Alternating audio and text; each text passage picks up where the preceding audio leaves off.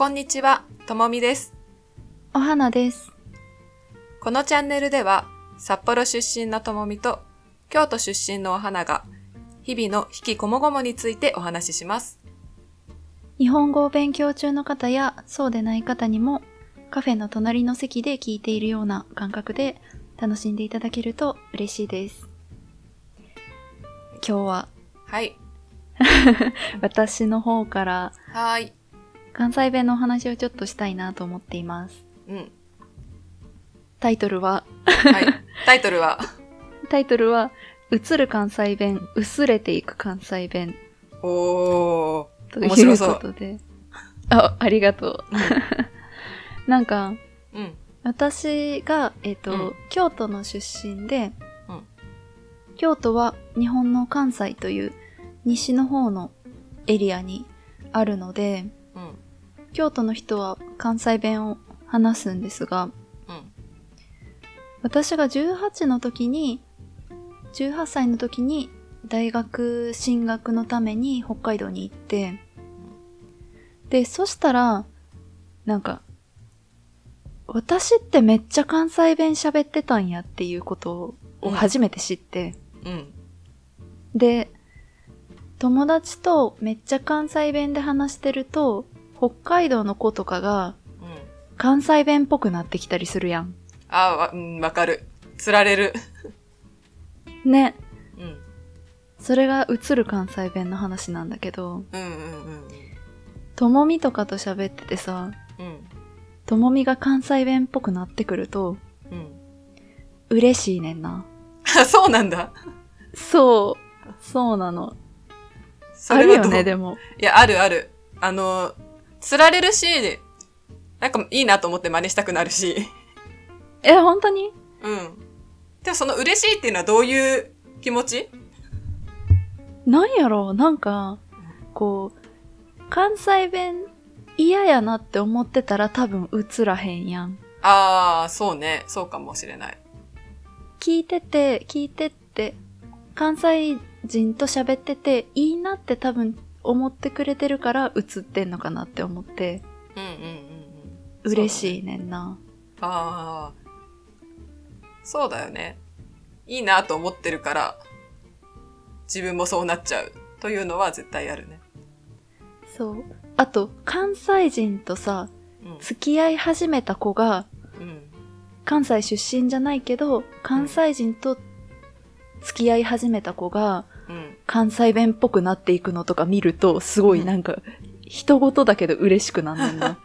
すごい、一緒の時間が長いんだなということを感じるね。そうそうそうそう。一緒にいるんだみたいな。仲良しなんやな、みたいな気持ちになる。うんうんうんうん。そう。映る関西弁、嬉しいねんな。北海道から関西の大学に進学して、帰ってきた時にすごい関西弁になってるひ人とか、よくいると思う。えー、そうなんや。うん、それ、見たことないな。関西出身じゃなかった人が、関西から帰ってきてめっちゃ関西弁になってる。いいね。言語習得能力が高いんだろうね。確かに。そうだね。向こうでたくさんの人とこ関西人とコミュニケーション取ってるだろうし、耳から聞いた言葉をそのままこう、自分も話す、みたいな。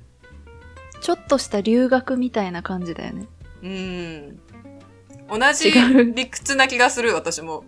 現地の友達ができたら語学の習得が早くなる、みたいなね。あ、そうそうそうそう。その感じあるな。うん。え、そう、それが映る関西弁の話で、うん、うん。、で、薄れていく関西弁っていうのが、うん。その、もともと敬語の時は標準語を話すように、両親に言われてたから、うん。敬語の時はそもそも私結構標準語なんやけど、うん。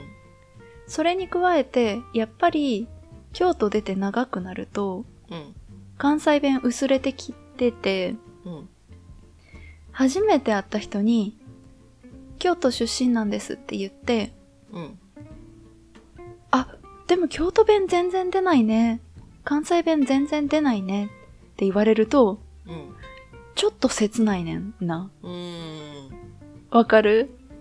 なんか、私は京都弁、関西弁のアイデンティティを失ってしまっているのか、みたいなあ気持ちになる。ー、なるほどね。ない？それ。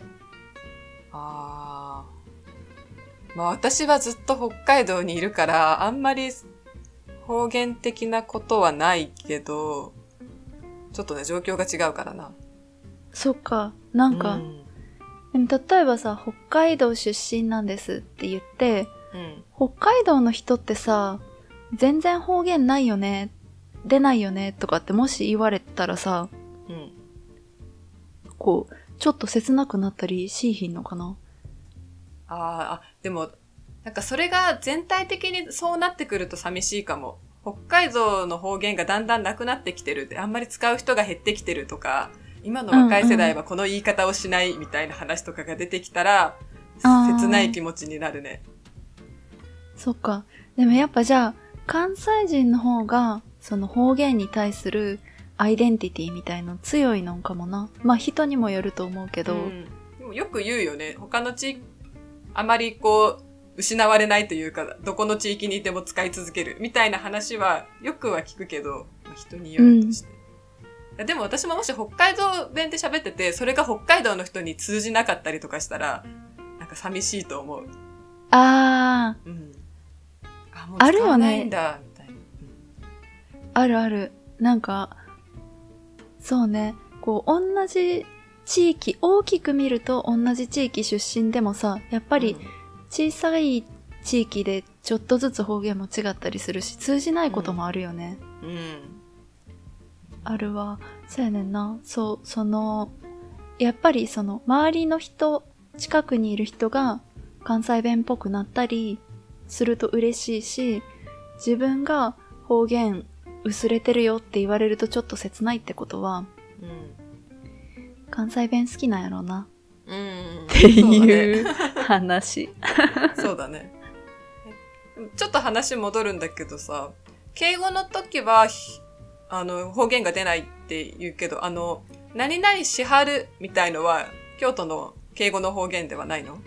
あ、そう、えっとね、京都弁でうん。敬語を話すっていうことも、言語としては可能である。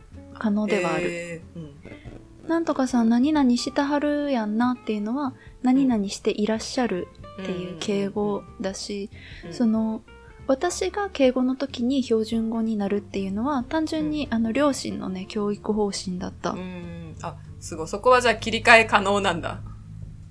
できると思ってる バイリンガルだからバイリンガル。面白いね。北海道のでの方言で敬語を話すという感覚は私には全くないから、すごい面白い。あーうんでもなんやろイントネーションとかは活かしたまんま敬語で話すとかもうん。まあできはするな。で、仕事とかで、例えば相手が関西の人だって分かってる時に、あえてちょっとイントネーション、敬語だけど関西弁っぽくして、あ、うん関西出身なんですかとか言って盛り上がるきっかけを作ったりすることもたまにある。うんうんいいね。ね関西人同士のこの関西弁レーダーあるからな。うんうんうんあ、もしかして関西の方ですか？みたいな。友達も言ってた、もう店員さんが一言喋っただけでわかるって。あー、すごい。うんはいね出身一緒だとね、嬉しいし盛り上がるからね。嬉しいなやっぱ。確かに。そうわかるよ私も北海道出身の人はみんな仲間だと思ってる。芸能人とあかー北海道出身って聞いたら、応援しそうちゃう。なんや。うん。なるほどね。確かに北海道人同士のそのなんか結びつきも強い気するな。うん。広いからね、全然し離れてることも、出身が近くないこともあるけど、まあ、北海道という大きいくくりで、うんうん、うん。同。じ北海道出身っていう気持ちにはなる。なるほどね。うん。いや、ちょっとなんか、思ったより話があっちこっちに 行ってしまったけれども。そんな感じで今日は、うん。映る関西弁、薄れていく関西弁というテーマでお話をしてきました。はい。関西弁の話ね、いろいろまた今後もたくさんしていきたいと思っています。うん、していきたいね。じゃあ、そんな感じで今日ははい。この辺にしたいと思います。はい。ではではまた。はい。また次回。